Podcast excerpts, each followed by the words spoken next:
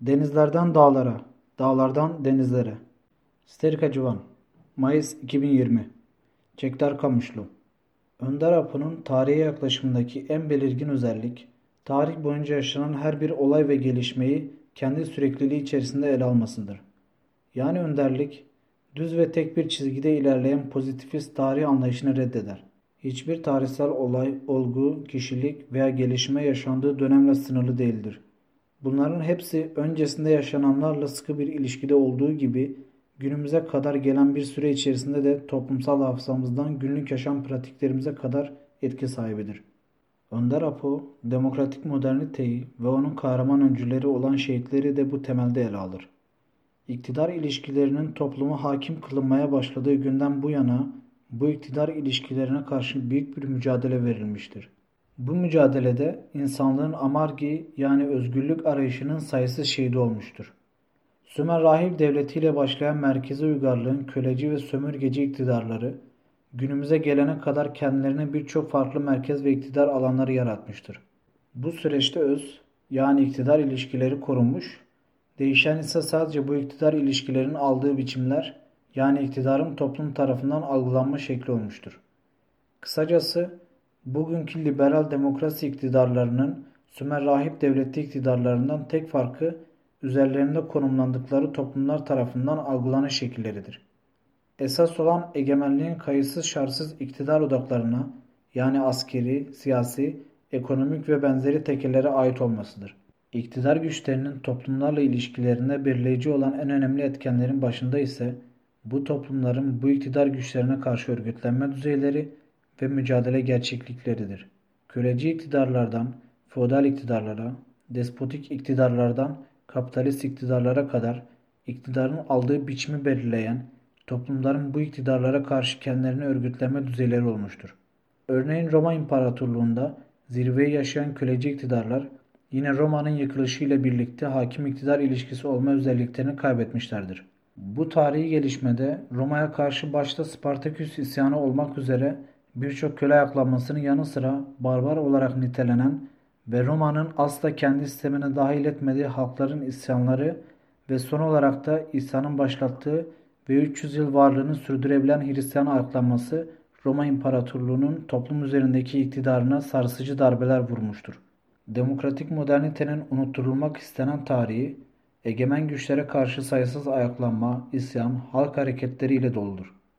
Apucu hareket olarak PKK de kendisini bu geleneğin yani bedeli ne olursa olsun zalime karşı sonuna kadar direnen ve özgürlüğün toplumsal koşullarını yaratma mücadelesi veren geleneğin günümüzdeki temsilcisi olarak görür. Bu gelenek Tanrıça İnanla'dan cadı diye yakılan bilge kadınlara, Spartaküs'ten Babe'ye, Zerdüş'ten Mani'ye, Hallacı Mansur'dan Şeyh Bedrettin'e, Sokrates'ten Bruno'ya ve daha birçok hakikat arayışçısı aracılığıyla bugüne kadar taşırılmıştır.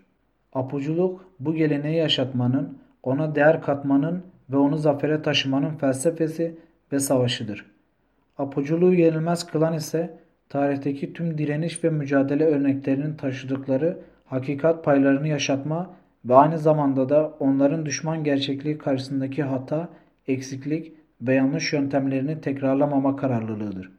Bu gerçekliğin ortaya çıkışında Önder Apo'nun 1970'lerin başında Türkiye'li devrimci gençlik hareketleri içerisinde yer almasının ve liderlerin faşist Türk devleti tarafından katledilmesine tanıklık etmesinin belirleyici bir rolü vardır. Devrimci gençlik hareketleri Mayıs 1968'de başta Paris olmak üzere dünyanın dört bir yanına yayılan sistem karşı protestolar etkisini Kürdistan ve Türkiye'de de göstermişti. Özellikle öğrenci gençlik hareketleri müthiş bir ivme kazanmış ve devrimci bir tarzda hareket eder hale gelmişti. Kürdistan'dan ve Türkiye'nin birçok farklı yerinden üniversite için Ankara ve İstanbul'a gelen gençler sosyalizm, anti-emperyalizm, Marksizm, Leninizm, antikapitalizm, internasyonalizm ve ulusların kendi kaderini tayin hakkı gibi devrimci örgütlülüğe götüren fikirlerle tanışıyor ve bunlarla derinleşiyordu. Aynı şekilde geniş halk kitleleri de devrimci fikir ve örgütler etrafında buluşuyor. Başta Deniz Gezmiş, Mahir Çayan ve İbrahim Kaypakay olmak üzere devrimci gençlik hareketleri ve önderlerine büyük sempati besliyordu. Türkiye'de ortaya çıkan bu durum dünya genelindeki ulusal kurtuluş mücadeleleri, sosyalist hareketler, işçi hareketleri ve gençlik hareketlerinin oluşturduğu devrimci havadan bağımsız olarak ortaya çıkmış değildi. Fakat kendisine özgün dinamikleri de vardı. Bunların en önemlilerden biri de devletin etrafında kalın hatlarla kırmızı çizgiler çektiği Kürt halkı ve Kürdistan'ın özgürlüğü konusunda devrimcilerin takınacakları tavırdı.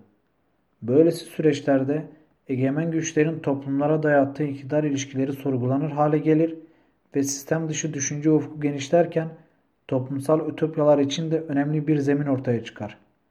Önder Apo'nun kapitalist modernite için yaptığı bu belirleme oldukça aydınlatıcıdır. Benim için açıktır.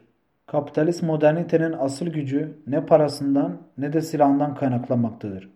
Sonuncusu ve en güçlüsü olan sosyalist ütopyada dahil. Tüm ütopyaları her rengi bürünen ve en değmez sihirbaz'a taş çıkartan kendi liberalizminde boğması onun asıl gücünü oluşturmaktadır. 1970'lerin ilk yıllarında ortaya çıkan durumda kapitalist modernitenin asıl güç kaynağına yani başka ve özgür bir toplumun hayal edilebilmesini bastırma gücüne meydan okumuştu. Yaşasın Türk ve Kürt halklarının bağımsızlık mücadelesi. Denizler, Mahirler ve İbrahimler öncülüğündeki gençlik hareketleri arasında üniversitelerde yapılan tartışmalar gerilla savaşının kırsalda mı yoksa şehirde mi başlaması gerektiği üzerineydi. Yani sisteme göbeğinden bağlamak istenen gençlik bu bağları koparıp koparmama tartışmasını değil, bu bağların nasıl koparılacağı tartışmasını yapıyordu. Bu üç büyük gençlik önderinin yıktığı tek tabu bu değildi. Her üç gençlik önderi de bu dönemde Kürt halkı için faaliyet yürüttüğünü iddia eden ama ağızlarına Kürt veya Kürdistan kelimelerin bile alamayan Kürt örgütlerinden daha radikal, daha samimi ve daha devrimci tutum içerisindeydiler. Deniz Gezmiş, Mahir Çayan ve İbrahim Kaypakkaya Kürt halkının özgürlüğünü ve kendi kaderini tayin hakkını savunmuştur. Deniz Gezmiş'in 6 Mayıs 1972'de 25 yaşında çıktığı idam sehpasındaki son sözleri yaşasın Türk ve Kürt halklarının bağımsızlık mücadelesi olmuştur.